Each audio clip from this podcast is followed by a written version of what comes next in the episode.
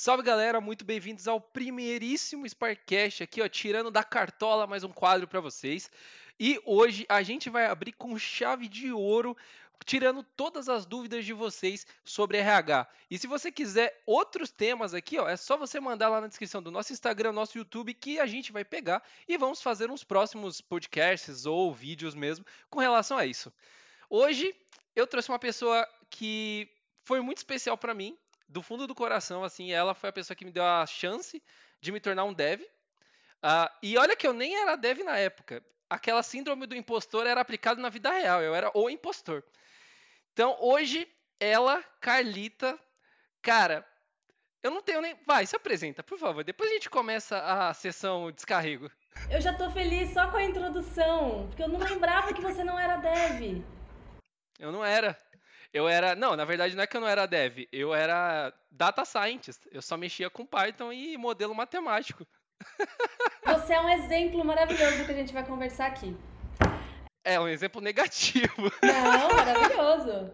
Deixa eu me apresentar então. É, gente, eu sou a Carla Ribeiro. Hoje eu lidero todas as iniciativas de treinamento, de avaliação de performance, de pesquisa de clima, enfim, todos esses termos aí de RH, que talvez vocês não conheçam muito bem na Vetex, que é uma empresa de tecnologia aqui do Rio de Janeiro. A gente tem uma plataforma de e-commerce global super legal.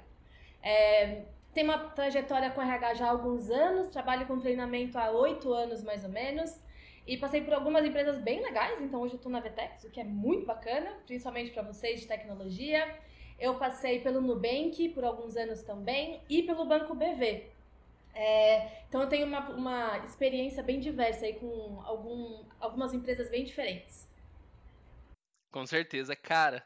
Eu não sabia que você tinha passado tanta empresa, tá? Eu sabia da, do Nubank. Nubank, que, diga-se de passagem, é uma excelente empresa, puta do caramba lá. Eu até já fiz entrevista para lá. Mas, enfim. O cara. A Carlita, sei que parece que. Só, só vou falar aqui também um pouquinho da nossa história, porque é, é legal, né? Essa parte de não ser dev é interessante, porque, porra, como é que um cara que não é dev e hoje dá, tem um blog de dev e programa a vida inteira, começou. Entendeu? É meio doido essa parada, né? Menos tipo, de dois cara, anos. É, em menos de três anos. O negócio, tipo, foi. foi... Menos de dois. Faz menos um ano e meio. Faz um ano e meio, né, que a gente trabalhou junto. E o pior de tudo é que, é que o pessoal pensa que, pô, ela, tipo, te contratou, né? Foi como se fosse uma mãe. Não, cara, a gente começou tendo que fazer um projeto inteiro, do zero, assim, tipo, de ponta a ponta. Eu tinha uma. A gente tinha, dois, a gente tinha três meses, na verdade, dois meses e meio, né? para fazer um projeto inteiro, de ponta a ponta, com um cara que não era dev. Foi muito foi legal. Um foi, foi da hora. Foi um puta desafio e foi, tipo, animal que aconteceu aquela. Nessa, nessa trajetória. Mas, cara, eu sempre quis te perguntar o que, que passou na tua mente para topar uma parada dessa. Porque, pô, assim, uma pessoa comum ia falar assim, não, cara, não, eu não quero você, não, não atende aos pré-requisitos, entendeu? Essa é uma pergunta muito boa e eu acho que tem a resposta é bem complexa e interessante para quem está nos ouvindo. Basicamente, qual que era o, o, projeto? Né? Eu me inscrevi num programa de inovação e inscrevi para é, construir uma plataforma de educação. E eu não sou uma pessoa, eu não sou desenvolvedora, então eu precisava de uma pessoa de tecnologia. E aí eu fiz várias entrevistas com alguns devs e sabe quando o santo não bate? As pessoas não pareciam muito engajadas, as pessoas não não pareciam entender qual era a graça de entregar uma plataforma de educação. É, parece chato, né? Tipo, parece um sistema de RH e aí ninguém quer botar a mão. E aí uma pessoa do RH, na, no, naquele momento, falou, conversa com o Renan. Ele não é dev, mas assim, conversa com ele, que talvez vocês se entendam. Aí a gente bateu um papo por Teams, né? Tipo, online. E aí eu falei para você da ideia, você me fez um monte de perguntas sobre a ideia, o que eu já achei ótimo. Aí eu falei para você, mas você acha que você consegue fazer isso em três meses? Porque a gente só tem três meses e você vai fazer isso sozinho. Aí você me deu a resposta dos meus sonhos, que é tudo que eu quero ouvir de uma pessoa no meu time, que é eu não sei, mas eu aprendo. Eu aprendo rápido, eu gosto de aprender. E aí eu lembro que na hora eu pensei, eu posso estar tá cometendo suicídio, porque esse moleque pode não aprender porcaria nenhuma, ou eu posso estar tá com o melhor parceiro possível. Assim, eu tava muito comprada com o seu espírito de aventura, de querer fazer essa transição. E aí a gente comprou esse sonho e em três meses a gente botou uma plataforma incrível de pé. Então. Foi da hora. Foi um projetaço, assim. Eu fiquei. É, e foi a primeira vez que eu trabalhei, de fato, coordenando o trabalho de um dev. Então eu aprendi muito naquele tempo. Foi, tipo, meu primeiro grande trabalho como PO. Então, para mim foi super enriquecedor e você ter conseguido mudar de área, então é. Não, foi animal, cara. E, tipo, puta, desenvolver aquela plataforma do lado técnico foi uma, um negócio que. Eu não espero. Assim, juro por Deus, no início eu falei, velho, me me, me lasquei, né? Tomei, na, tomei naquele lugar. Falei, nossa, prometi um bagulho impossível pra essa mina, nossa. ó, sério, eu passei uma semana inteira em choque, assim, ó. Eu dormia três horas por dia e ficava pensando, mano, me fudi. Aí, eu, mas sério, eu nunca estudei tanto na minha vida quanto eu estudei nesses três meses. Puta. Era, o pessoal, o pessoal acha que é, pô, é fácil, firada. É, mano, eu, eu acordava às sete e meia da manhã, eu ia dormir todo. Eu parava duas horas por dia pra ir na academia. Mas o resto, tipo, até as 11 da noite era estudo, cara. Era um negócio, tipo, fora da... Hoje eu não faço mais isso, eu não tenho mais tanta energia, mas naquela época. Não, naquela época foi foda. Eu me superava, assim, num, num jeito bizarro. E o pior de tudo é que teve um bagulho muito legal, né? Porque deu certo. Deu super certo. Deu super certo. Tipo, a gente deu azar, obviamente, de não ter ido por N motivos aqui que não. Acho que não cabe a nós decidir, foi uma decisão corporativa, mas Assim, o projeto estava incrível. Em termos técnicos, termos, foi um projeto que se destacou dos outros, tanto que eu fui contratado pelo Lab, né? Eles me, me acoplaram por isso. Ganhou um emprego por causa disso, então tá tudo certo. Não, foi, foi tipo animal. Pô, foi legal pra caramba. Não, ah, eu tenho lembranças muito boas, assim, e eu acho que o que eu aprendi trabalhando tão diretamente com dev é que nada é impossível. Assim, tudo dá-se um jeito e tudo é construído e a gente desenhando direitinho. A gente tinha um monte de folha sulfite com as telas e aí conversa Nossa, com o designer era... e você tem que fazer aquele front. Super. E você do nada me aparecia com um aplicativo nativo. Como você fez isso? Puta, é verdade! Tipo, era Puta, uma é plataforma web e você me aparece com um aplicativo. Foi incrível. Puta, puta, é verdade. Eu apareci com. Do nada, a gente chegou. Eu cheguei com um aplicativo pra você, cara. Olha o que eu fiz no final de semana. Tipo, criança, assim, com brinquedo novo. Mano, puta, o. Puta, os diretores piraram naquele aplicativo, cara. Foi da hora. Lindo. Ou seja, foi, foi sucesso. Foi sucesso. Então, cara, aqui, ó. Primeira dica. Acho que não é nem a cara que vai dar, sou eu. Velho, tudo é possível. Basta você sentar o bumbum na cadeira, ter muita força de vontade, porque, cara, você vai querer desistir em todo momento da sua vida, juro. Se você falar que você não vai desistir, você tá mentindo. E, velho, você vai conseguir fazer. Não, assim, força de vontade eu acho que é o, é o foco principal aqui da conversa e muito do RH na entrevista de emprego, isso é avaliado também, né? Por exemplo, o, o, o, o, quanto a pessoa está disposta a tá dentro da empresa para aquela vaga. Porque imagina chegar um cara todo desanimado assim, fala, velho, qual que é qual... explica um pouco mais disso, porque assim, na minha visão, pessoas desanimadas eu já sinto tipo, puta, não, puta energia fraca, não sei. É isso mesmo ou eu tô totalmente brisa aqui? Vou dar uns termos mais de RH aqui. Porque a gente não vê energia fraca, né? Às vezes a pessoa tá num dia desanimado, né? E tudo bem. Sim. Não, é, não é sobre isso mas a pessoa tem que estar tá muito afim de comprar o desafio. E isso é visto a todo momento. Porque o que acontece com vocês, né? O pessoal de tecnologia é supervisado hoje, né? A gente tem um mercado muito amplo para quem é de tecnologia. É... E você, a tecnologia muda muito rapidamente. Então, se eu tenho uma pessoa no meu time que não tá afim nesse espírito aventureiro que você teve, de aprender, de meter a cara, de aprender uma coisa nova para fazer diferente depois, essa pessoa vai ficar defasada para o mercado muito rápido. Então eu preciso que essa pessoa esteja sempre muito aberta a aprender algo novo e a testar algo novo.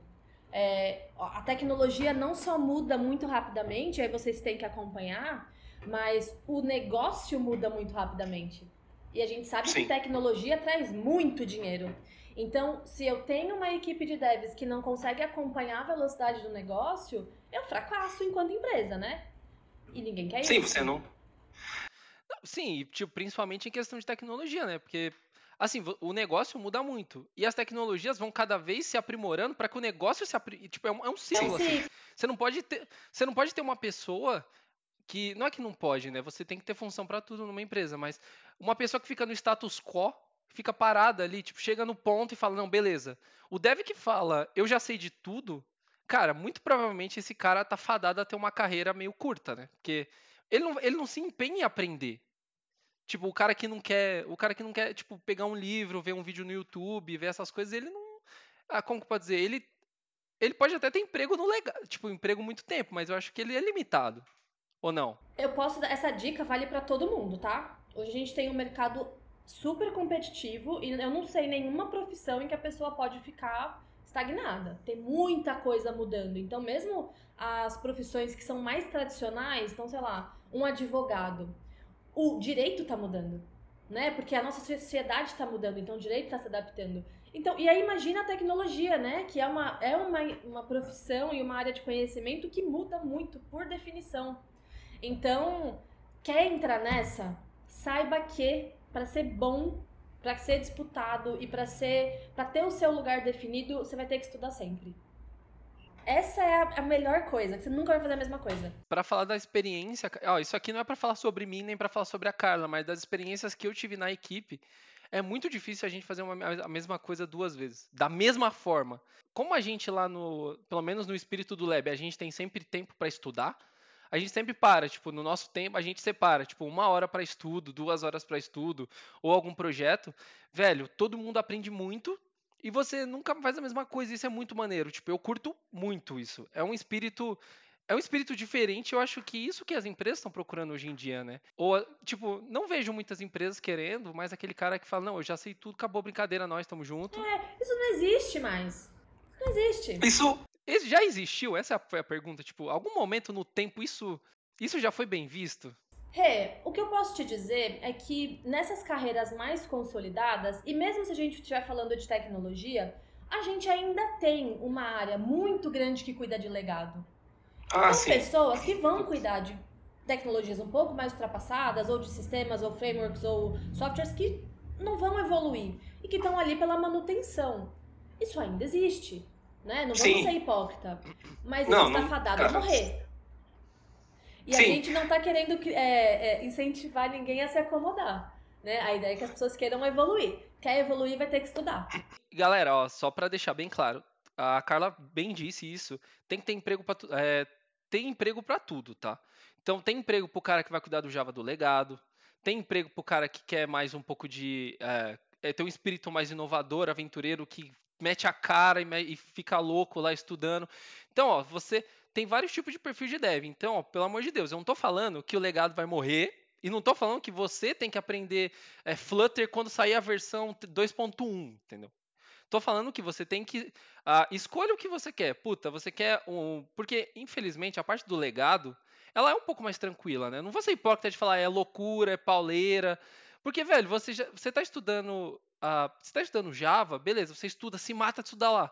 Você vai trabalhar com isso a sua vida inteira. Não estou falando que é fácil, tem suas dificuldades, obviamente, vamos respeitar. Mas uh, são dois perfis, então acho que a primeira é que você tem que definir mais ou menos o que você quer, né? Tipo, baseado no, no seu eu. Mas tem uma perspectiva aqui que é o que é inovador hoje é legado amanhã. Sim. Então, a pessoa que estiver estudando Flutter, como você deu exemplo, estiver estudando Flutter hoje e não se desenvolver para novas tecnologias, outras linguagens, ela pode ficar cuidando de produtos que foram feitos em cima de Flutter ou de qualquer outra tecnologia por muito tempo, até que aquilo seja descontinuado. Então, assim, o espírito desbravador da pessoa que quer aprender e fazer coisa nova, ela não se encerra em uma tecnologia, ela é contínua. Então hoje você aprende é, Flutter, amanhã você aprende Clojure, depois de amanhã você aprende Ruby, tipo, sempre vai ter uma coisa nova. Sempre. E o legal é que as empresas sempre estão contratando essas coisas novas. É, é incrível. Porque você pega, por exemplo, a, pega, vamos pegar a Magalu, a Magazine Luiza, né? Se o pessoal não conhece.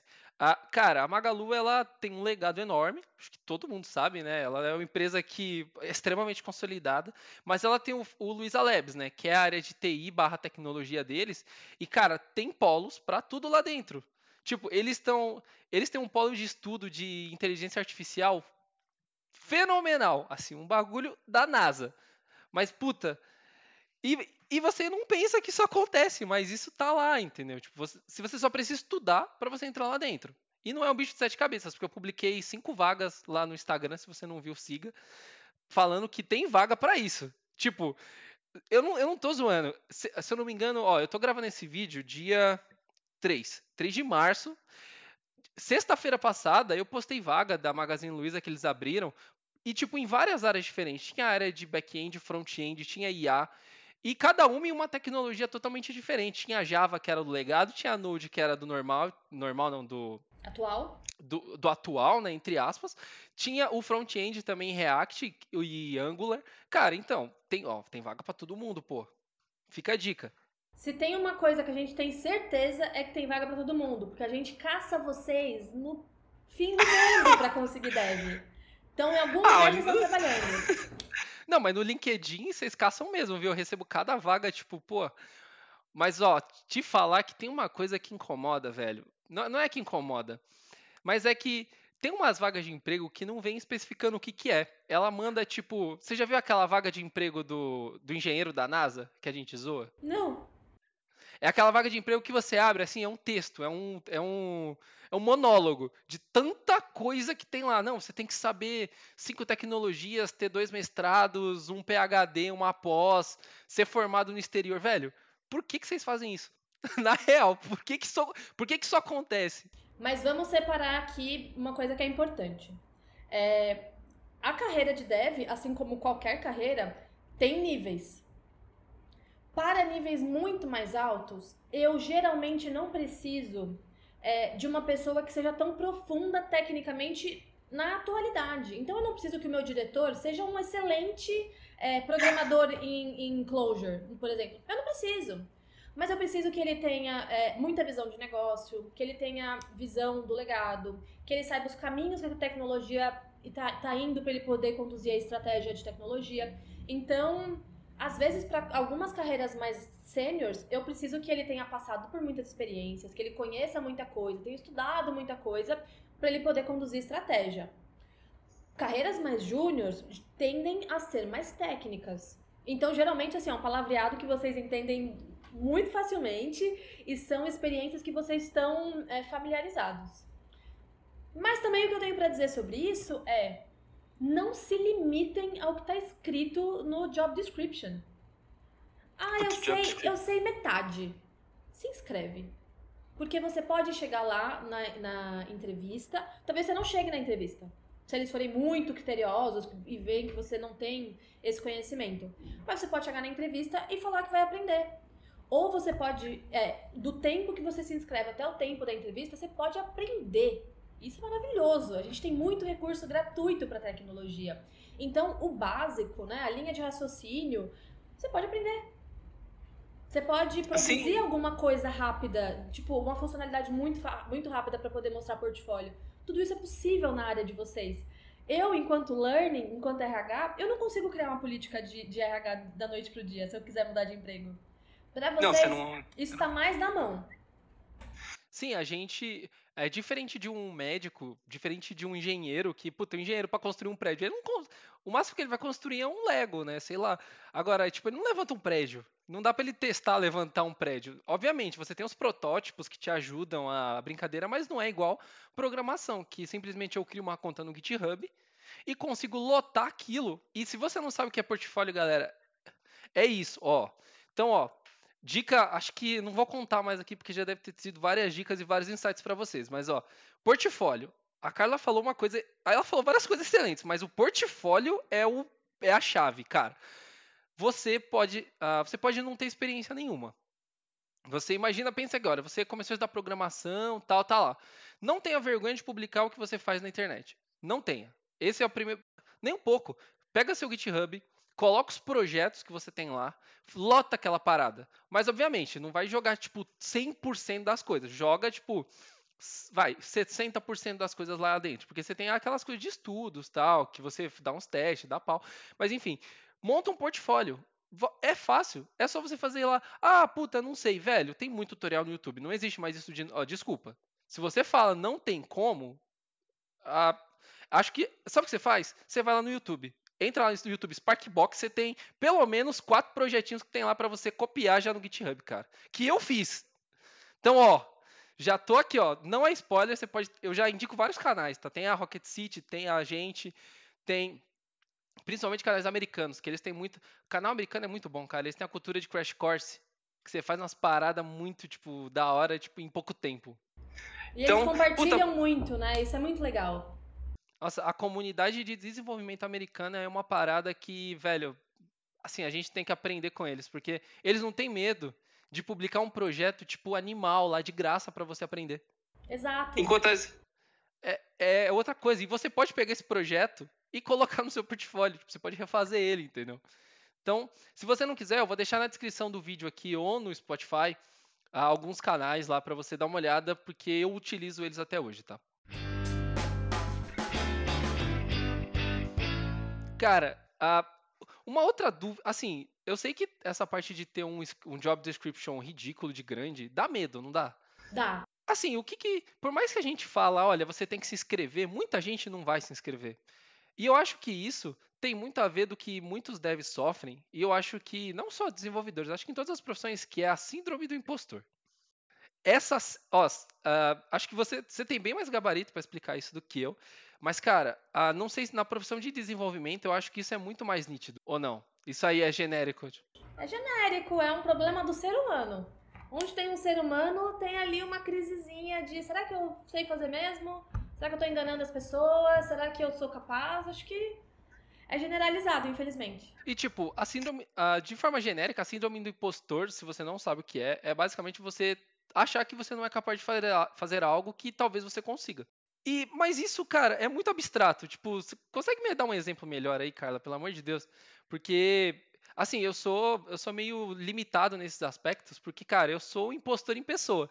Então eu tenho essa síndrome até hoje, eu não vou mentir não, tá? Eu ainda, eu ainda não superei 100%, mas já melhorei bastante. Eu vou dar um, um exemplo, eu espero que tenham mulheres devs aqui assistindo a gente, falar um Tem. pouco como isso bate nas mulheres. As mulheres sofrem muito de síndrome da impostora, porque a gente é muito desacreditada, né? Assim, tradicionalmente é uma questão da sociedade. E quando a gente fala de mulheres na tecnologia, a gente tem assim, tá melhorando, tá ganhando força, isso é incrível, mas ainda é menor do que os homens. Então, é muito. O que, que é, né, a síndrome do, do impostor, como você falou? É, a gente estar numa cadeira. A gente, a gente foi aceito nesse emprego, né? Pensando no, no, no mundo corporativo. Eu passei nessa entrevista, as pessoas me aprovaram, mas eu ainda sinto que eu não sou capaz. Ou eu ainda sinto que eu enganei as pessoas. Eu acho que esse é um pouco o sentimento. Em algum momento alguém vai descobrir que eu não sou tão boa assim e vai me mandar embora e vai tudo cair por água abaixo. Só que nada é tão dramático assim, né? Acho que a gente precisa. O que eu sempre. É, um conselho que eu tento dar é confie nos, nas pessoas que confiaram em você. Você não entrou pela porta de uma empresa sozinho e colocou seu computador na mesa e começou a trabalhar. Isso não existiu. Então teve um RH que te selecionou, teve um gestor que te entrevistou, teve pares que trabalham com você, tem entregas no dia a dia. Então você está sendo validado pelo seu entorno, né? Ninguém mantém peso morto. Ah, um, um mêsinho, dois meses. Pode ter um tempo ali que a pessoa está fazendo uma hora extra? Tem, óbvio, não vamos ser hipócrita também.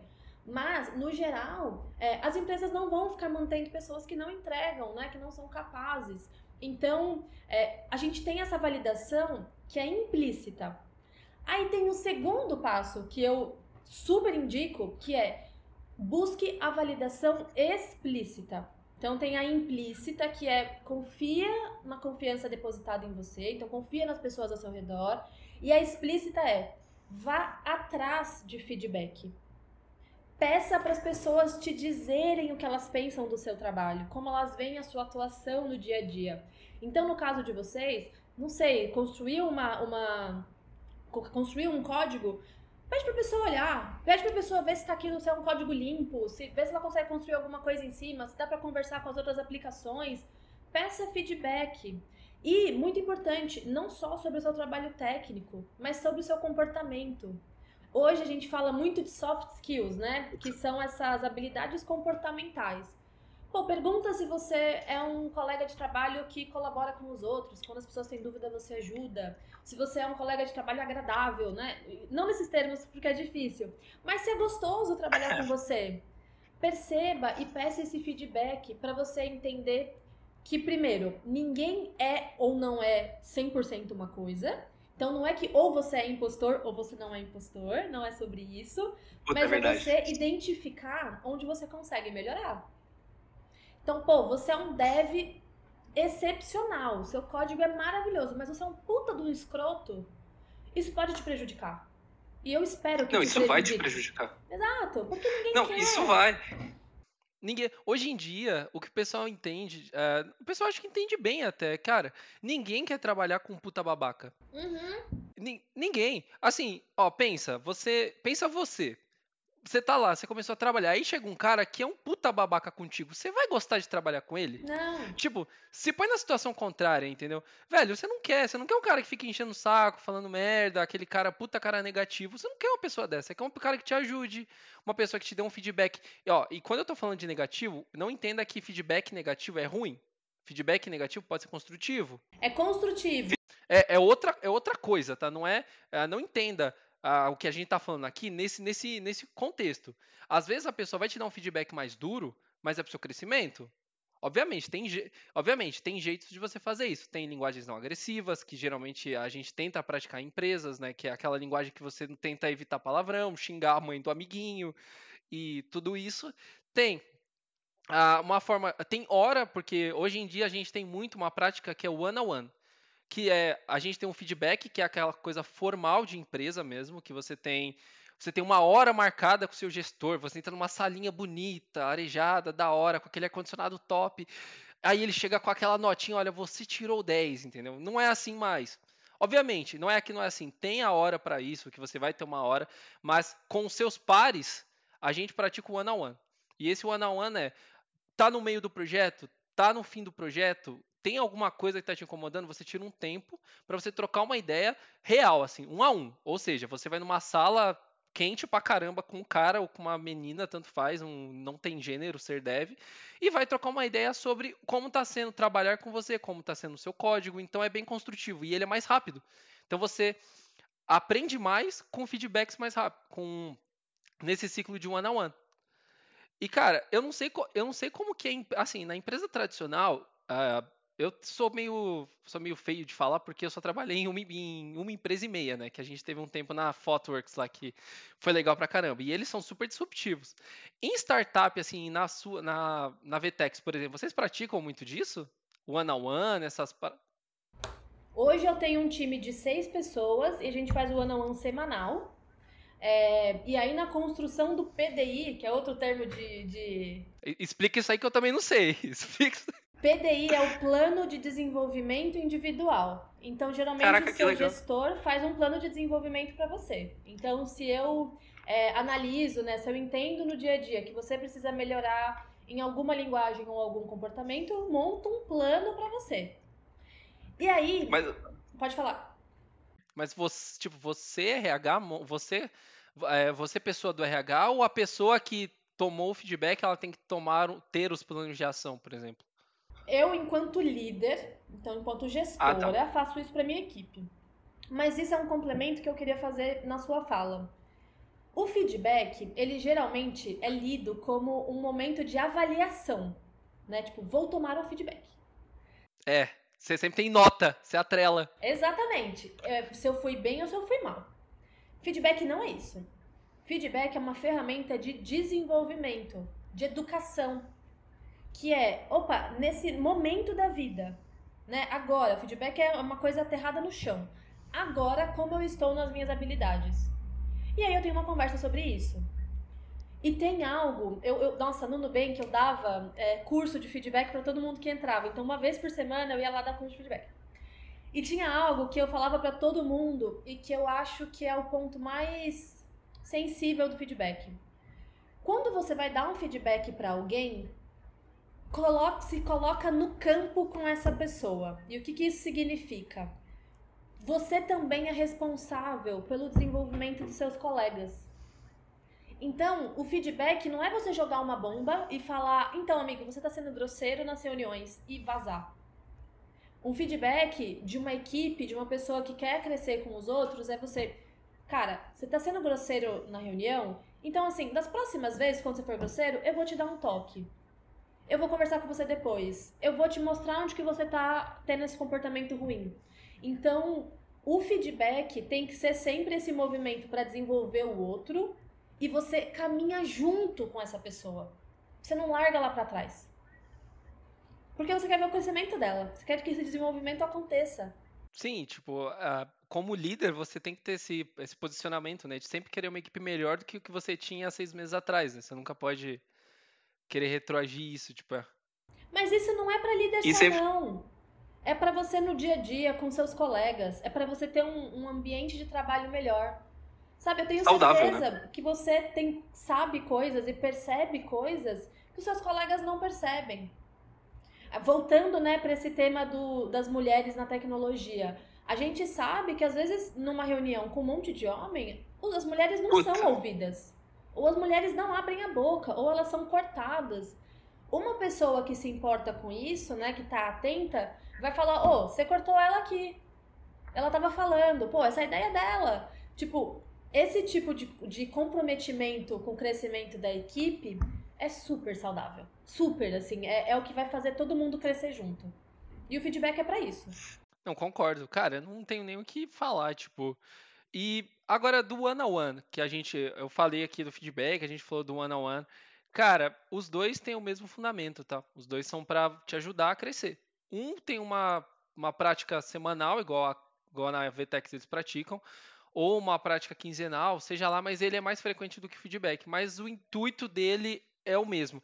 Só que não necessariamente você vai fazer com o seu líder. Você vai fazer com o seu tech lead, com o seu amiguinho do lado, com o dev sênior ou pleno que tá sobre é, tá como seu mentor ou alguma coisa do gênero. Ou vice-versa né? Você... e o legal é que ele não é escalável não é de cima é, não é unilateral não é de cima para baixo é de baixo para cima também. É. se você achou que por exemplo o dev o seu mentor principalmente com mulheres isso que eu acho que com acho que com todo mundo mas acho que com mulheres é mais frequente ter essa parte de machismo na tecnologia. E o cara foi puta escroto com a menina. Eu já vi isso acontecer infelizmente cara mas ah, aí o que, que acontece? É no one on one que você vai falar isso aí. Fala, chega pro cara e fala, mano, você foi escroto, você me cortou, você foi um puta babaca. Não pode falar, obviamente, é, linguagem não agressiva, não fale essas coisas, mas seja explícito no que aconteceu. E talvez ele nem tenha notado, porque é tão comum ele fazer esse tipo de coisa que ele já faz automático a pessoa que fez. Então você ajuda ele a se desenvolver como pessoa até, não só em desenvolvimento de hard skill que eu acho que é o próximo tópico que a gente tem que falar muito, que é hard skill contra soft skill, cara. Hoje em dia, eu, eu, vejo muito isso em entrevista, né? Porque eu fiz algum, faço algumas, né? Tipo, geralmente lá de contratação, ou faço algumas de. até para mim mesmo. O que tem na descrição de vaga, chega lá, você também tem coisas como habilidade de trabalhar em equipe, como você se comunica, como você como você, até como você se apresenta, né? Tem algumas coisas assim. Geralmente eles são bem específicos e hoje em dia isso não é uma coisa mais tipo bizarra, tá? Você vai fazer uma entrevista, eles cobram um soft skill de você. O mundo não é, o mundo não é feito só de hard skill. Se você acha que você vai aprender React, vai aprender Flutter e vai sair aí ganhando 50 mil reais, amiguinho, desculpa te cortar, mas não é assim a vida. Não vai rolar. Não vai rolar. Você você pode ser um cara excelente. Você pode ser. Eu já vi acontecer pleno ser menor que sênior em questões técnicas. Mas por questões de trabalho com pessoas, ele não evolui.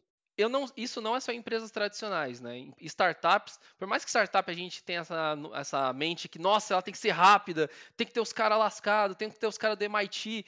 Velho, tem que, você no fim do dia trabalha com pessoas. Você tem que conviver bem, você tem que fazer essas coisas. Estou... Carla, me complementa, eu tô errado, cara. Não. Eu tô falando besteira. Porque às vezes eu, eu publico umas coisas do tipo. É, as pessoas perguntam, puta, eu preciso aprender não sei o que. Eu falei, velho, tem um tempo para você aprender também soft skill. Leia um livro.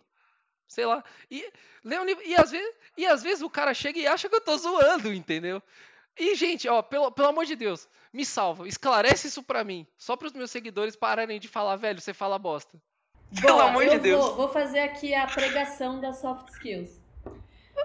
Amém. Enquanto uma pessoa de RH, o que, que eu posso dizer para vocês? Que que, o que, que as pesquisas mostram? O que, que os dados mostram? Para desenvolver uma hard skills, então uma habilidade técnica, eu levo mais ou menos 70% de menos tempo para desenvolver. Ou seja, o que eu pedi para você, Renan, três meses, criar uma plataforma do zero. Você não é dev, você consegue? Você aprendeu e fez. Então, assim, várias técnicas ali, né? Você tinha o pessoal do Lab para perguntar, você leu o livro, você viu na internet, enfim. Todas as estruturas de educação você usou e aprendeu e fez.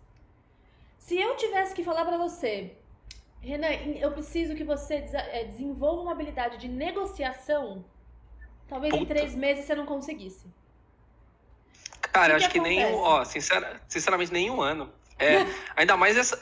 Não, mas é, nego, ne, a pessoa Peguei acha que negociação não é o vídeo. É, é, é, difícil pra caramba. Mas é. enfim, continua isso. Mas se segue. então. Pelo amor de Deus. Mas o que eu tô querendo te dizer é que as habilidades comportamentais levam muito mais tempo para serem desenvolvidas. Muito mais difícil desenvolver uma habilidade é, comportamental, né? Soft skills.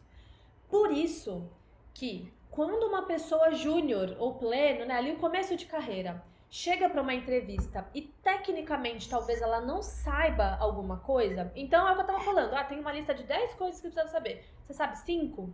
Mas o seu comportamento é muito bom. Você demonstra na entrevista uma boa comunicação, uma vontade de aprender. Então você tem essas habilidades comportamentais que são valorizadas hoje em dia, você provavelmente vai sair na frente.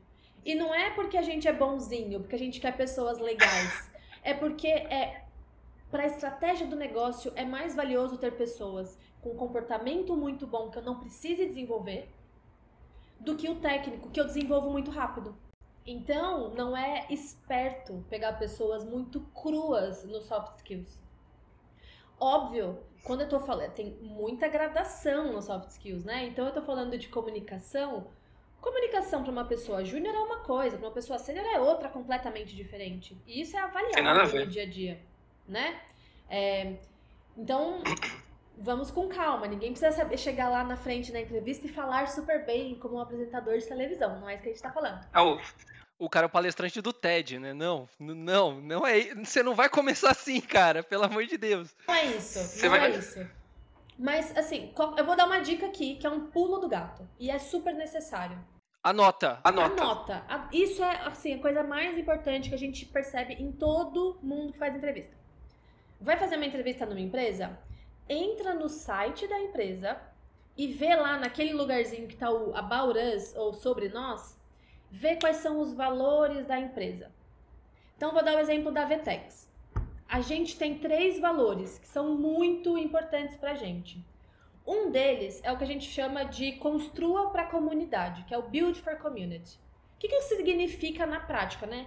Quando eu tenho um dev, para mim, é, numa entrevista comigo, o que, que eu tô olhando, buscando nesse valor da empresa?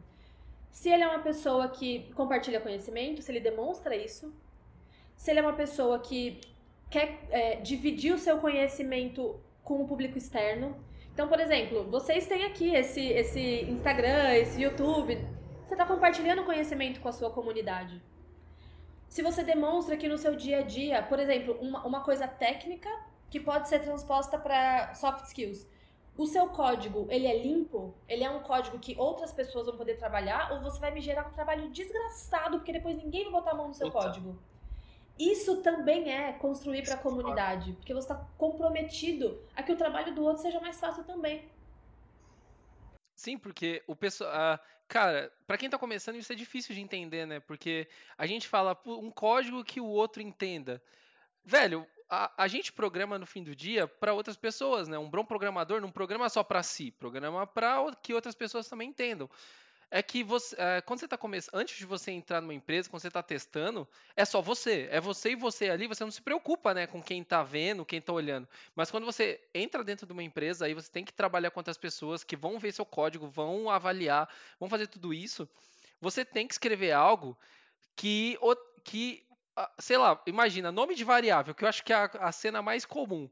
Variável não chama x, por exemplo. A variável tem um nome específico que é a função dela. Por exemplo, a valor do meu salário. Pensa numa pessoa que. Agora, você passou cinco meses e não olhou esse código. Você vai entender X você vai entender valor do meu salário? A partir do momento que você faz essas pequenas mudanças, você já está programando para a pessoa. Você não precisa ser um dev com código limpo Um dev que, nossa, é aquele cara que leu o Clean Code, aquele livro de 500 páginas e decorou tudo. Você pode ter essas pequenas atitudes e, cara, até, ó, isso também conta na entrevista, porque você tem entrevista com RH e entrevista técnica. A entrevista técnica, eu vejo isso. Eu tô lá para falar não. E principalmente quando o cara coloca X como variável, eu amo. Então, não, não gosto. Eu gostaria que eu gostaria que o cara colocasse o nome de variável, mas assim, isso é um exemplo lúdico, tá? Obviamente você tem outras formas de programar, mas tente fazer seu código programando para pessoas. É isso. Quando a gente está falando em trabalho em equipe, por exemplo, isso é um trabalho em equipe. Você está pensando na sua equipe, né? Você não está trabalhando com ela diretamente, mas você está pensando nela. Você está pensando nas pessoas que vão botar a mão no seu código em algum momento. E isso é muito levado em consideração. Graças a Deus. Por sorte, não. hoje a gente olha vocês, porque por muito tempo teve o estigma do dev, né? Que é aquele bicho é, enjaulado que ninguém chegava perto e ninguém sabia conversar com eles. Né? Ai, Nerd de... Que ninguém quer falar com os devs. Ninguém entende o que eles falam, eles não entendem o que a gente fala. É uma desgraça. Hoje em dia isso morreu. Hoje em dia o ah, vocês... precisa saber se comunicar com todo mundo. Então é Sim, é importante você... ele desenvolver essas habilidades. Sim, tanto que hoje inventaram, inventaram não, né? É, surgiu organicamente cargos que têm essa função, que é, por exemplo, tech lead, que ele faz um, ele faz um meio de campo entre, ele não é tão de negócios quanto um PO, que é um, uh, vou tentar fazer uns termos aqui, então tem tech lead, product owner, product manager, que são todos eles que cuidam de um produto em si. O tech lead é a ponte entre a área técnica e a área de negócios. O PO é um cara muito de negócios que tem muita conexão com a área técnica. Então, você tem uma proporção, por exemplo, 70 a 30. Então, o tech lead é 70% técnico e 30% de negócio, porque ele precisa fazer essa ponte. E o PO, ele é o contrário. Ele é, 70, ele é um cara de negócios que também vai entender o meio de tech. Então, o cargo de tech lead, você precisa ter essa comunicação, tipo, com... Uh, você precisa manjar um pouquinho de negócios, né? Não, com certeza. Nessa brincadeira.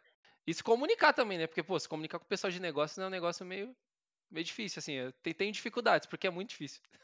é, é difícil, mas para quem tá começando, não se preocupa com isso. São termos técnicos que você vai pegando com experiência. Mas se preocupe por isso. Porque é algo que vai fazer diferença. Um, um, um dev, uma dev que consegue olhar é, para o negócio, e aí vamos tentar ser menos abstrato, né? Que a gente está sendo muito abstrato. O que, que é olhar para o negócio? Sim. É, eu estou construindo um aplicativo. Esse aplicativo está entregando uma boa experiência de uso? As pessoas vão entrar, elas vão conseguir achar o que elas precisam achar? É, todas as funcionalidades estão funcionando? É isso, né? Isso é olhar para o negócio, isso é olhar para o cliente, né? No, é, um pouco o jargão que a gente está usando, né? Tem que estar centrado no cliente. Então, olhe para o negócio, olhe para os dados, olhe para o uso do seu, da sua feature, do seu produto. É, é isso que a gente está falando quando a gente está falando, olhe para o negócio, se importe com o negócio. Sim. Fica muito abstrato, né? Assim. É, vamos, vamos, vamos trazer um pouco mais para a realidade. Acho que é um pouco mais, é um pouco mais palatável, né? Para quem está vendo até. Disso, foi mal aí o jargão técnico, mas, uh, cara, o, é que também tem um fator, né? Quando a gente fala negócio, cliente, essas coisas são jargões que a gente usa muito. É uma coisa que ó, a gente que está aqui na conversa, e se a Carla não falasse, a gente ia continuar falando isso aqui, porque é do dia a dia, entendeu? Algumas palavras, infelizmente, acho que você vai ter que decorar. Por mais que. Mas entenda, por exemplo, cliente como o cara final, né? No caso do aplicativo, puta. A pessoa que vai é, usar eu. o seu produto. A, a pessoa... É, a pessoa que vai usar. No caso de um produto bancário, a pessoa que vai estar tá pegando seu crédito, no banco, entendeu? A, a quem você direciona o que você está fazendo. E quando você pensa nessa pessoa, seu produto sai com mais qualidade. É incrível. É incrível. Pensa, pensa, esquece que você é o programador e pensa que você é o cara que está usando. Você vai ver que várias coisas que você está fazendo não são legais. Você vai ver que aquele botão que você achou meia boca é horrível. Ou aquela coisa que você falou, puta, não faz diferença, faz diferença. Porque quando você se coloca na posição de usuário, você exige qualidade. Você não quer, por exemplo, que seu PlayStation venha sem o botão X. Exato. Entendeu? Mas assim, você deu um exemplo muito bom, né? Vamos pegar o, o exemplo de um banco que dá empréstimo para os seus clientes. Você é uma pessoa que pega empréstimo ou a sua avó é uma pessoa que pega empréstimo? Boa. Então, quem que com quem você vai testar o seu produto? Querido, querida, infelizmente você vai ter que dar seu celular na mão da sua avó e ver se ela consegue mexer aqui naquilo. Sim. Isso é testar com o cliente. Às vezes, o que a gente chama de persona, né? Que é, é a idealização desse cliente não é você. Nem todo produto você consome.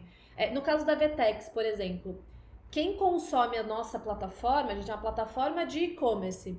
Quem consome são devs, é, designers, pessoas de e-commerce, tipo de produto, que colocam os produtos na plataforma, e empreendedores. Eu não me encaixo em nenhuma dessas categorias. Então eu não sou o meu cliente ideal. Mas a minha mãe, que é uma microempresária, é minha cliente ideal. Então, se eu dou minha plataforma na mão da minha mãe, ela precisa conseguir mexer naquilo ali. Galera, esse exemplo da VTEX foi sensacional, da VTEX e dos créditos foi sensacional, tá? Tipo, às vezes você não é o produto final e se você parar pra pensar, nem o que a gente criou a primeira vez a gente era o produto final, o usuário final, né? Eu era, né, não era, eu não era a persona, mas eu era uma das, das possíveis, uh, porque você traça o principal, mas você tem a, o espectro, né? Eu era um espectro do que a gente esperava. Você era. É mais difícil você se colocar em situações dessa porque fica mais abstrato. Mas é só você pesquisar no Google, cara. Joga no Google, tipo, quem é o usuário, por exemplo, quem, é, qual é o perfil da pessoa que cede crédito? Aí você vai lá, você vai ver que tem 50 mil blogs falando sobre isso. É uma forma de você entender o seu, o seu público-alvo. Você pode não estar tá correto, mas pelo menos você já pesquisou alguma coisa a respeito. Eu vou dar uma dica que ninguém faz e que eu acho que assim é crucial. Vai na sua empresa falar com as pessoas que atendem os clientes quando eles estão putos. Telemarketing. Vai falar com o telemarketing. Porque eles vão saber dizer exatamente onde o calo aperta. Pessoal de CX, de atendimento ao cliente, aí cada mercado vai chamar de um nome. Vai lá falar com esse pessoal, porque eles vivem o dia a dia da dor do cliente. Então ele vai falar para você que ah, tem uma senhora que, me, que liga aqui, pessoas de idade ligam aqui porque elas não conseguem, por exemplo, é, digitar o nome na, no celular. Putz, por que, é que eles não entendem? Porque o botão é pequeno. Porque eles enxergam Puta, mal. E isso e... não é uma pessoa de, de telemarketing que vai resolver. Né? Isso não resolve, isso é um é problema de produto. Então vejam que produto mal executado, ou não mal executado, né, mas não pensado para todos os públicos, impacta muito no negócio. Traz prejuízo para o negócio. Nossa, muito. Tipo, você não. O, a, a, assim, no, no, a gente tá falando com aplicativo, mas entenda também que tem site, né? Você tem várias formas de você trabalhar com o usuário. A principal causa de desistência no uso de aplicativo é justamente a, o mau uso. O cara não consegue usar seu aplicativo. Você cria um puta negócio da NASA, assim, um, um aplicativo que, velho, puta, funciona, funciona que é uma delícia. Mas daí o, o cara não consegue usar. Ele não consegue chegar ao ponto de usar a principal função que você fez no seu aplicativo. Exato. Se você pegar, se você pegar a estatística do Google, você vai ver que tipo o tempo de usabilidade de um aplicativo é muito curto, se ele for ruim é em torno de, acho que 10, nem 10 minutos. Se o cara não, se o cara logou no seu aplicativo em 5 minutos não conseguiu fazer nada, aí já desinstalou, já era, você perdeu o cara. Tem um exemplo que pra gente que é jovem, que tá no mundo da tecnologia é bobo, mas para empresas que lidam com consumidores mais velhos e de, é, com a renda mais baixa é muito valioso, que é a questão do inglês. Então, se você tem um site ou um aplicativo que a pessoa Puta. tem que fazer login, por que escrever login e não acesse? Acesse aqui.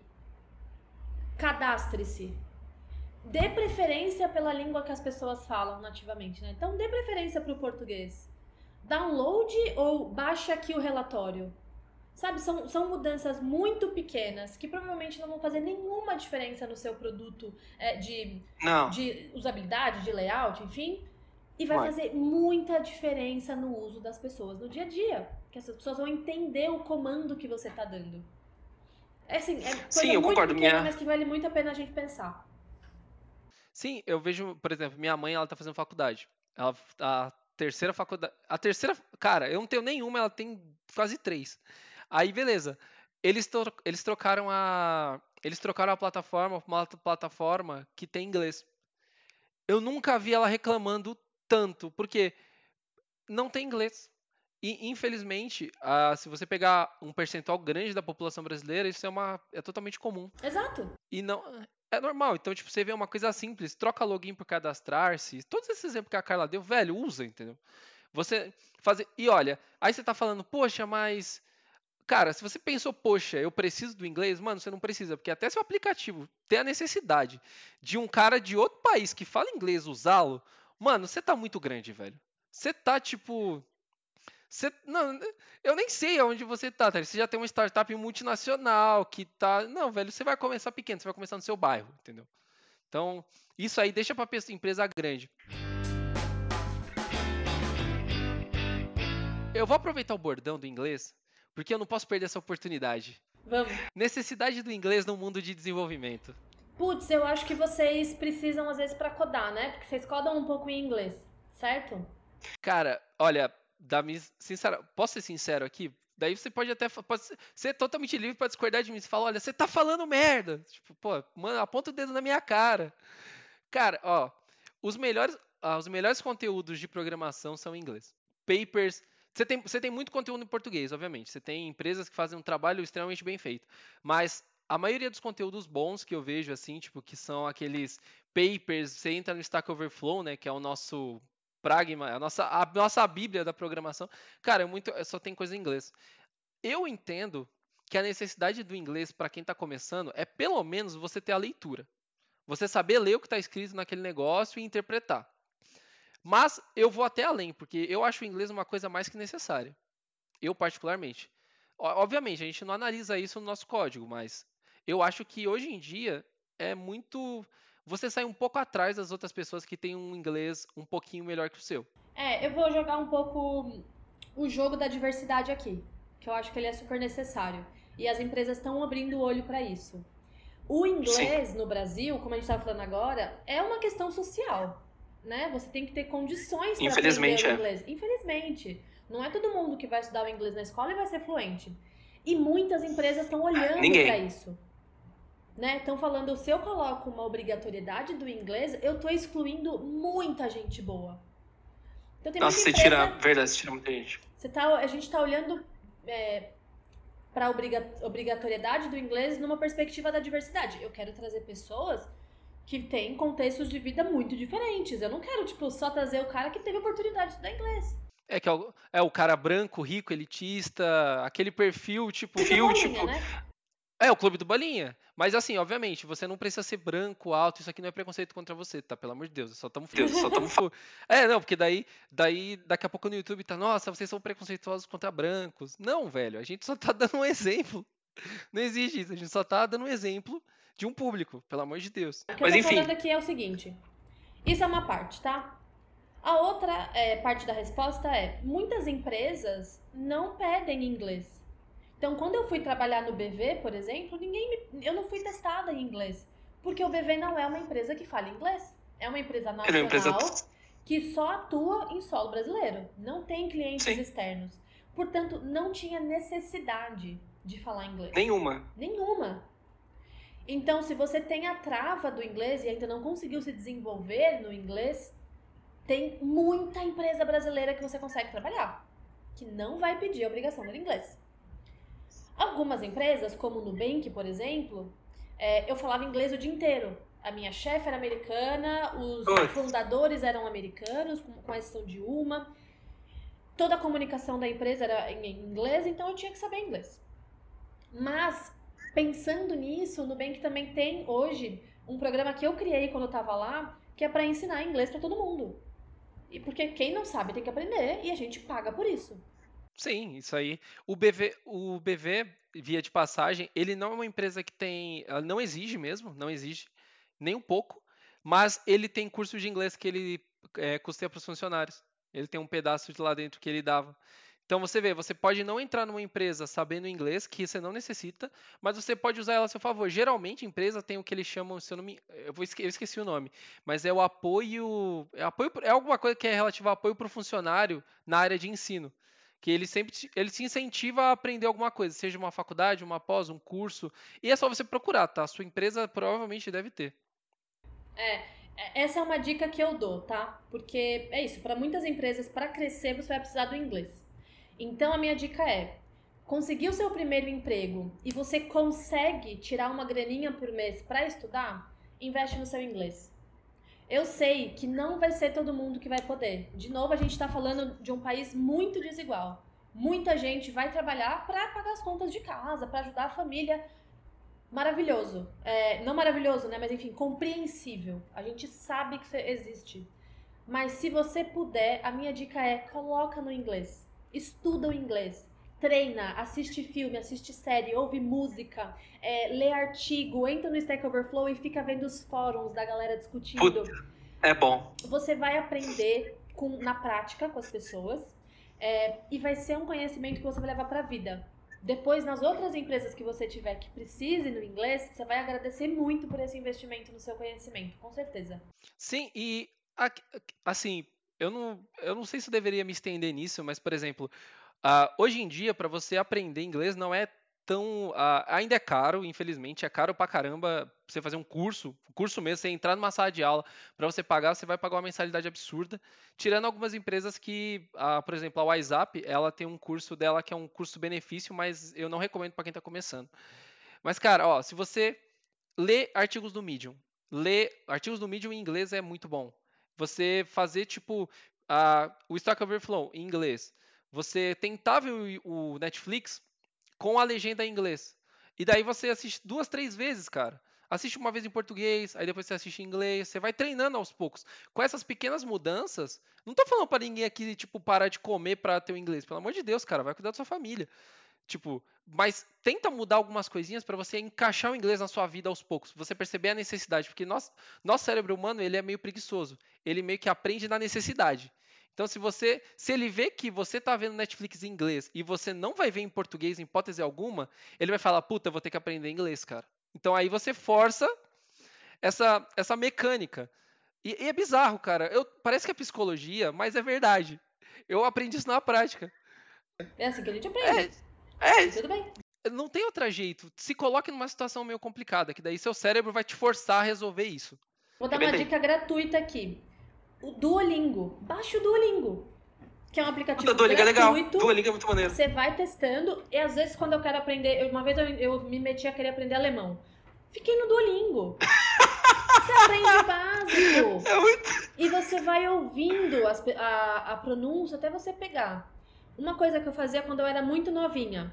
Pegava música, é, letra de música que eu gostava e traduzia com dicionário. Saía meio capenga, né? Porque não dá 100% mas você começa a entender um pouco como que funciona.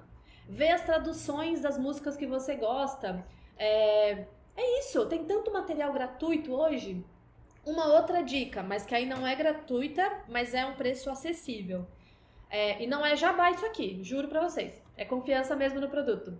É... Olha só, ó, Miguel, ó, a divulgação do merchandising aí. Não é, juro que não é. é tem a Alura, que é um site de, de, de treinamentos, de cursos, que tem cursos na área de vocês, tem muito curso de tecnologia e que tem uma parte de curso de línguas. Eu acho, se eu não me engano, custa 130 um mês. Eu acho que é isso. É... E você tem acesso a tudo isso. Que é maravilhoso. Você aprende na sua área técnica e aprende uma língua também. Cara, a Lura, ela é, a Lura, ela é uma edtech, assim, completa, sensacional. Ela é o no futuro a gente vai se tornar uma lura. Esse é o objetivo maior de vida, assim, porque, puta, eles têm tudo, velho. O que você procura lá dentro tem, é bizarro. A gente, eu assinei um, um tempo quando eu tava estudando mais hard. Eles têm, o que você procurar tem lá dentro. É animal. É uma plataforma. Se você quer aprender alguma coisa, dá uma assinada na Lura, velho. Você vai aprender, fica tranquilo.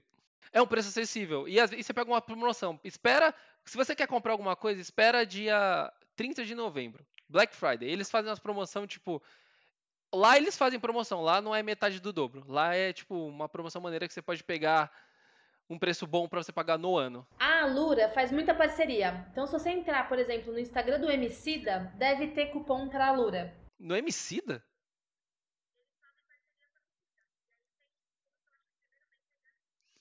Eu vou pegar. Pera aí, deixa eu, entrar, deixa eu entrar no Insta. Cara, eu, é dessa da é nova, puta que pariu. Tem eu não sabia, influencers. Não. Vários influencers têm parceria com a Lura. Ah, eu não quero me estender muito. Eu sei que você já tá querendo ir embora, já tá tipo, puta, vamos, acelera aí, bora. Tô adorando. Você... Cara, eu tenho, umas, eu tenho algumas perguntas aqui agora, mas eu não sei se. Uh, pode ser que seja um pouco polêmico, porque a gente vai ferir um pouquinho o ego de algumas pessoas. Mas eu acho que vale a pena ser falado. O que, que você acha? Você acha que. Bora lá. Faculdade. Faculdade. Eu não estou entrando no mérito de ser público ou privada. É faculdade. Genérico. Ah, qual a importância. Vou limitar o contexto. Qual a importância de faculdade no meio da tecnologia? Porque, porque ó, eu só, eu, só para entender por que, que eu limitei o escopo. Porque para você ser médico, para você ser engenheiro, para você ser uh, biólogo, para você ser geógrafo, todas essas profissões, assim, vamos dizer, entre aspas, tradicionais, você vai ter que ter um diploma. Não tem o que fazer.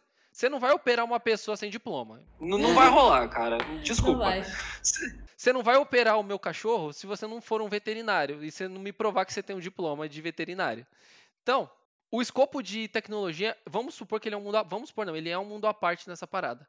Qual a importância do diploma dentro desse mundo de tecnologia? Boa pergunta. Essa resposta é difícil. Por quê?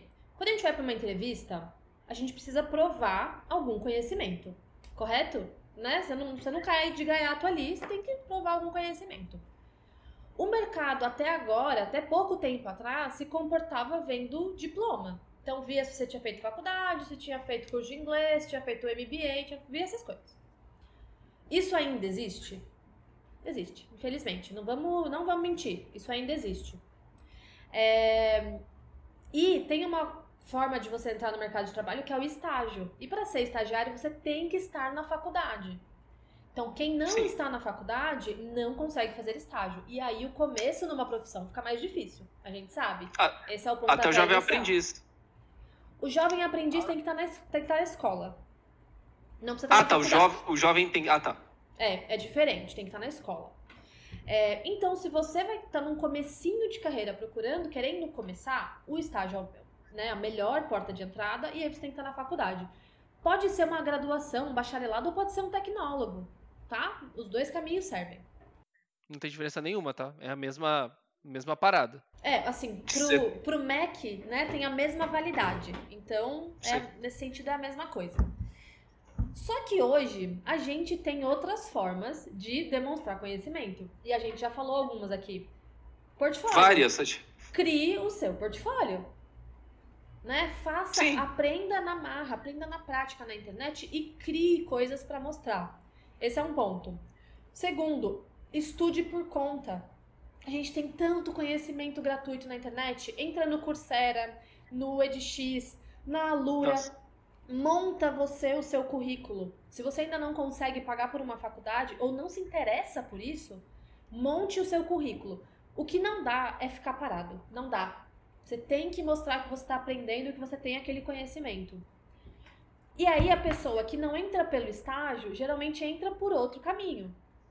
Então, Sim. por exemplo, você era um data analyst e virou dev. Eu tenho um grande é, amigo é. que era é, jornalista e virou dev. Não fez faculdade para ser dev. Ele é jornalista de formação. Mas como ele já estava na empresa, ele fez igual você. Aprendeu na marra, aprendeu trabalhando, montando portfólio e aí conseguiu fazer a transição. Tudo isso é possível, gente. Então, se você está hoje numa empresa fazendo qualquer outro trabalho e tem uma área de TI, começa primeiro você a estudar, montar seu portfólio, montar o seu currículo e segundo, fala, gente, esse é o conselho de RH. Fala que você quer mudar de área. Fala para todo mundo. Por quê? Eu sei que às vezes a gente fica receoso, mas ninguém da aceitação do gestor. É, mas ninguém vai ler a sua mente. Então, assim, tem uma pessoa no RH de confiança que você possa conversar? Fala com essa pessoa.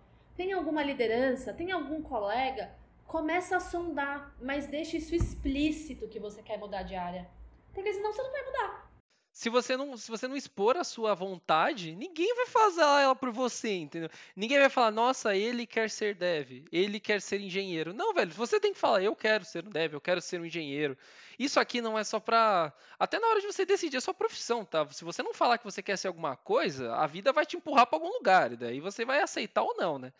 Você vai meio que na derivada. E quando a gente tá num trabalho, não é só falar que quer, é falar que quer e mostrar que tá fazendo por onde.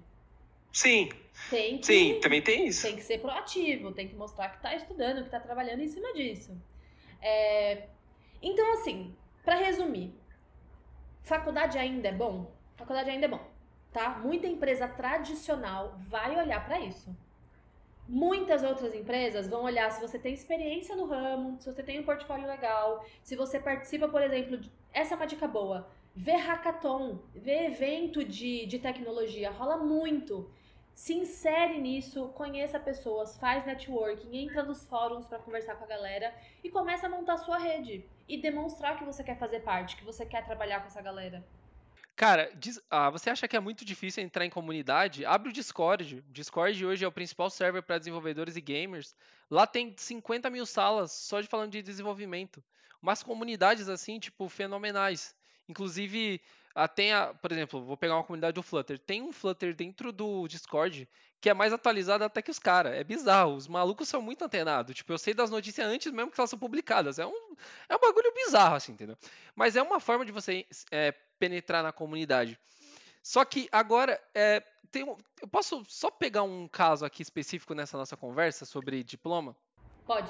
Porque, puta, a gente falou do cara que quer, o cara que tá aí na empresa e ele quer mudar tal, mas tem um passo antes que é um meme muito engraçado, cara. Tipo, é o cara que ele, ele não tem faculdade, aí ele estudou por conta, uh, e ele vai para entrevista de emprego que cobra experiência.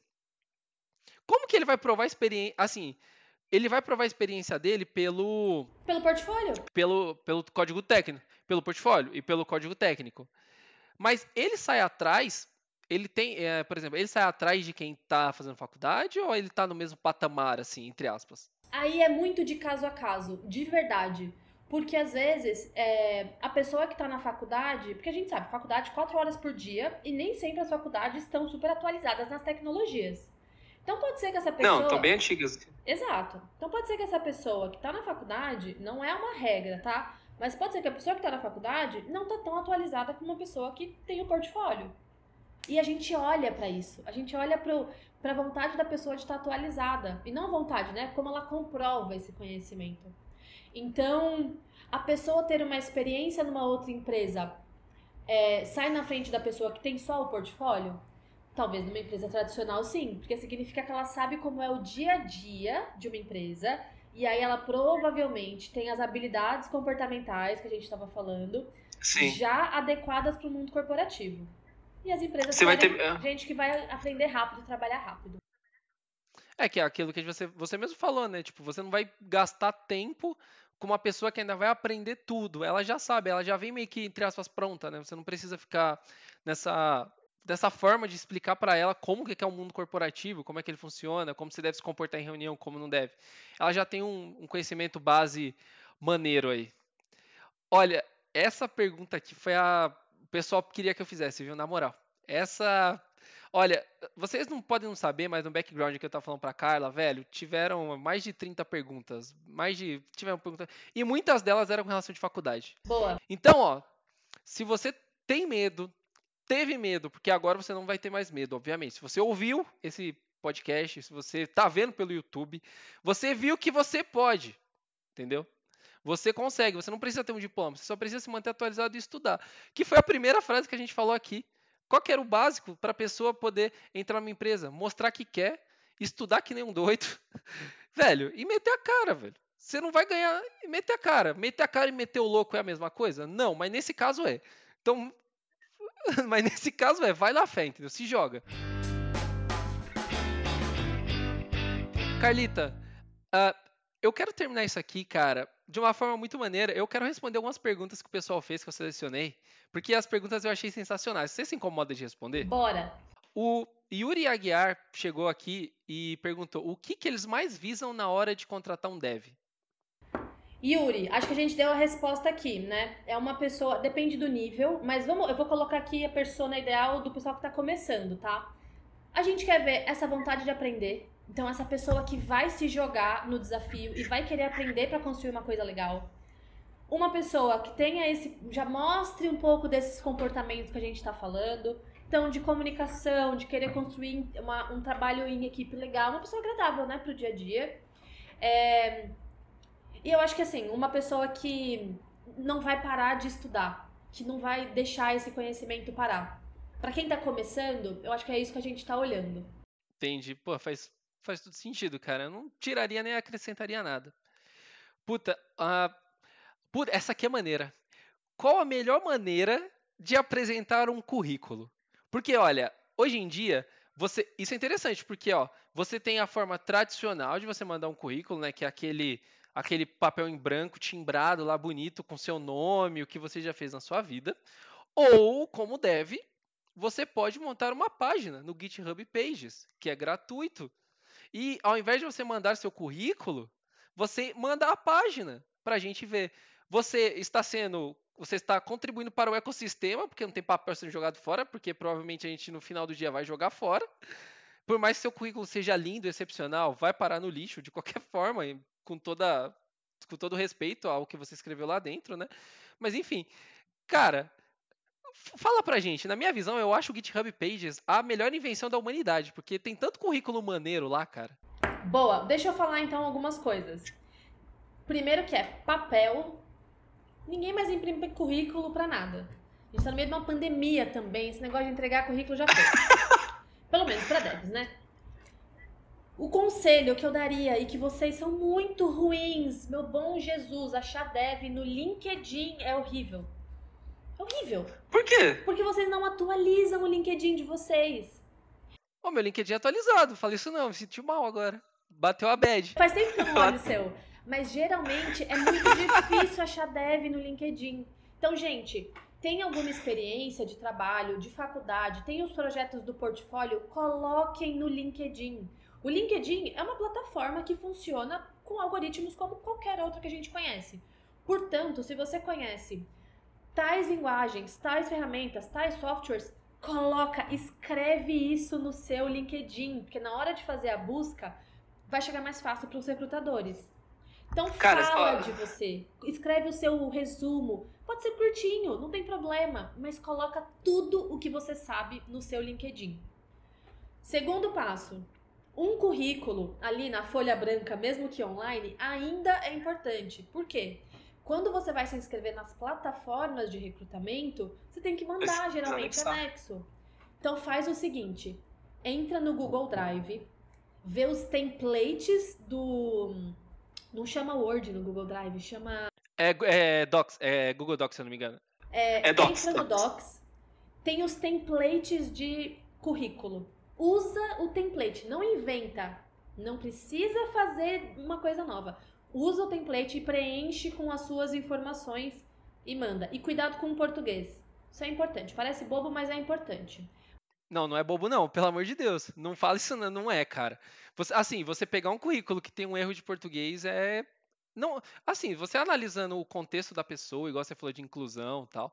Mas cara, não, eu, eu concordo, assim, você tem mais Puxa, é meio estranho, né? Assim, você sai com os pontos a menos ou não?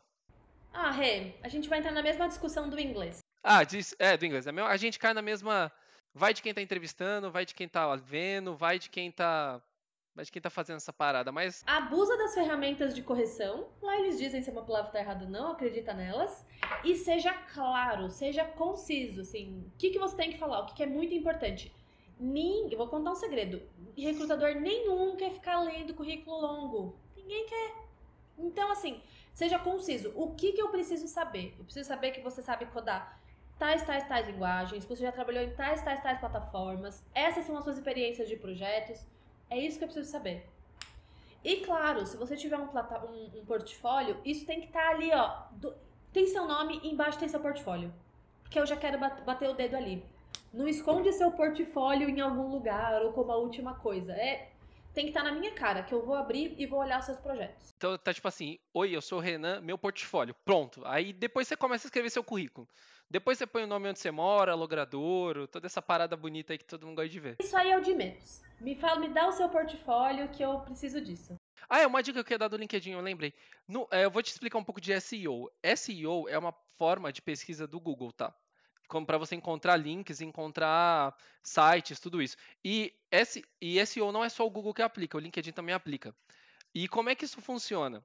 Ele procura por palavras-chave no seu perfil. Ah, como você acha que, por exemplo, a gente divulga vídeo divulga o Instagram? Via hashtags ou via o SEO? Então, tem, um perímetro, tem uma coisa muito importante que é repetição. Não tenha medo de ser repetitivo.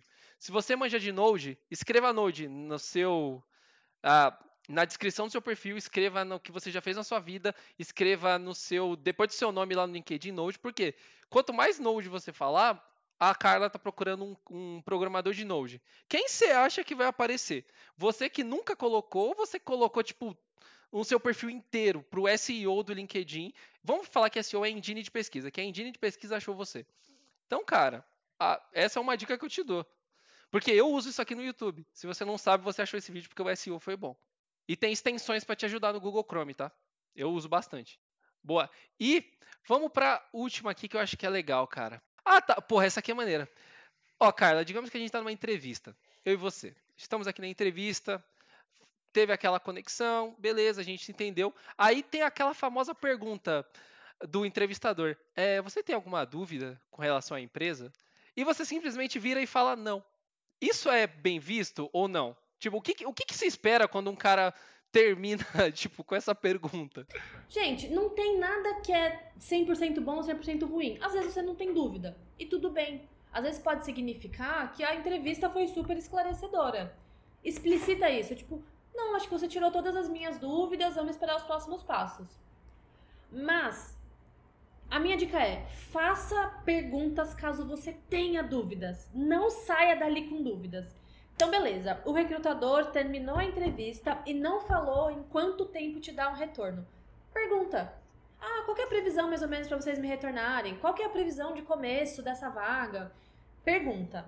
É, sei lá, você é uma pessoa, por exemplo, que quer aprender inglês ou quer aprender novas tecnologias. Pergunta quais são as possibilidades de desenvolvimento dentro da empresa. Poxa, eu sou muito interessada em aprender coisas novas, eu quero sempre me desenvolver. O que, que vocês oferecem? Tá tudo bem, é ótimo, é isso que a gente vai responder. É, a gente está no momento de pandemia, então muitas empresas ainda trabalhando no remoto. Vocês têm é, planos para trabalhar remoto? Até quando? Como que tá o planejamento de vocês? Pode trabalhar de qualquer lugar? Gente, faça esse tipo de pergunta para não ficar Sabe, às vezes você depois entra na empresa e descobre, sei lá, que a empresa nunca mais vai trabalhar no escritório e você não gosta de trabalhar de casa. Não espera passar na entrevista para descobrir coisa básica, coisa pequena. Pergunta, faça perguntas. A gente adora, juro para vocês, a gente adora. Vocês não acham ruim, né? Tipo, se no final da entrevista a gente ficar, tipo, te pergunta. Obviamente, você tem. Eu acho que tem. Não sei se tem um limite do aceitável, né? Mas vocês não ligam, tipo, da gente tirar uma dúvida besta. Do, por exemplo, igual você falou, retorno. Eu fico. Ah, eu fiz uma entrevista. Na verdade, eu fiz umas entrevistas no passado, logo antes da gente fazer o nosso projeto. E a, e a mulher, a mulher, né, no caso do RH, ela perguntou se eu tinha alguma pergunta. E eu fiquei com vergonha de perguntar qual era o prazo de retorno. Porque ela não ficou explícita. Ela não me falou se era tipo uma semana, um mês. E no fim do dia, eu não soube. E eu, e eu fiquei tão nervoso que eu não falei. E, eu não, e isso foi. Aí, sabe, eu fiquei com essa. Até hoje eu tenho essa dúvida, né? Porque ela me respondeu, tipo, uma semana depois. Mas foi uma semana agoniante. Então, galera, pergunta, velho. Pergunta. pergunta. E assim, outra dúvida que às vezes surge. Perguntou, aí a pessoa falou: Ah, vou demorar uma semana. Deu uma semana, a pessoa não, não, não te mandou nada e você tá ansioso. Pô, um Boa. dia depois, manda um e-mail. Tá tudo bem. Isso, gente, é, esse medo vem muito da visão de que eu, a, a empresa está me fazendo um favor de me entrevistar. E não é isso. É uma relação de trabalho. Se eles estão te entrevistando, é porque eles precisam de você. Sim, eles precisam da sua mão de obra. Exato. Se, se a pessoa faz um compromisso com você de um tempo, né, de um deadline, e ela não cumpriu, tá tudo bem você perguntar. É um e-mail educado, óbvio, como a gente tem falado aqui, né? Respeitoso. Poxa, tudo bom? Tava esperando uma resposta ontem, tem uma nova previsão? A pessoa vai te responder. Às vezes teve algum imprevisto, às vezes a pessoa não conseguiu terminar. Tá tudo bem. Mas pode perguntar. Não cozinha essa ansiedade dentro do peito de vocês, pelo amor de Deus. Essa é boa, porque, cara, ficar em ansiedade em entrevista de emprego é um bagulho muito. Assim, eu vou dizer chato, mas eu vou dizer que é angustiante, sabe? É tipo ver filme de terror naquela. Quando começa aquela musiquinha, sabe? Daí você fica. Caraca, quando que o cara vai morrer, né, mano? É agora, não é agora. Aí quando para o som que você toma um susto, você fala, ufa, tomei um susto, graças a Deus. Mas ó, Carlita, eu tenho que te agradecer muito por esse tempo que você passou aqui com a gente. Foi uma hora e meia que eu acho que foi extremamente produtiva. Eu acho que o pessoal assim, se eles eles vão curtir pra caramba, eu tenho certeza, porque vai estar tá, vai sair todo cortadinho, bonitinho, todas as partes do que a gente conversou, no formato maneiro aqui da Spark. Velho, muito obrigado mesmo, real. Eu espero que o feedback da galera seja extremamente positivo e que a gente tenha uma nova conversa futuramente, uma versão 2, ou até se você, ou até se você quiser indicar alguém aqui para vir trocar uma ideia, velho, eu sou totalmente aberto, pode ser de tech, pode ser de dev.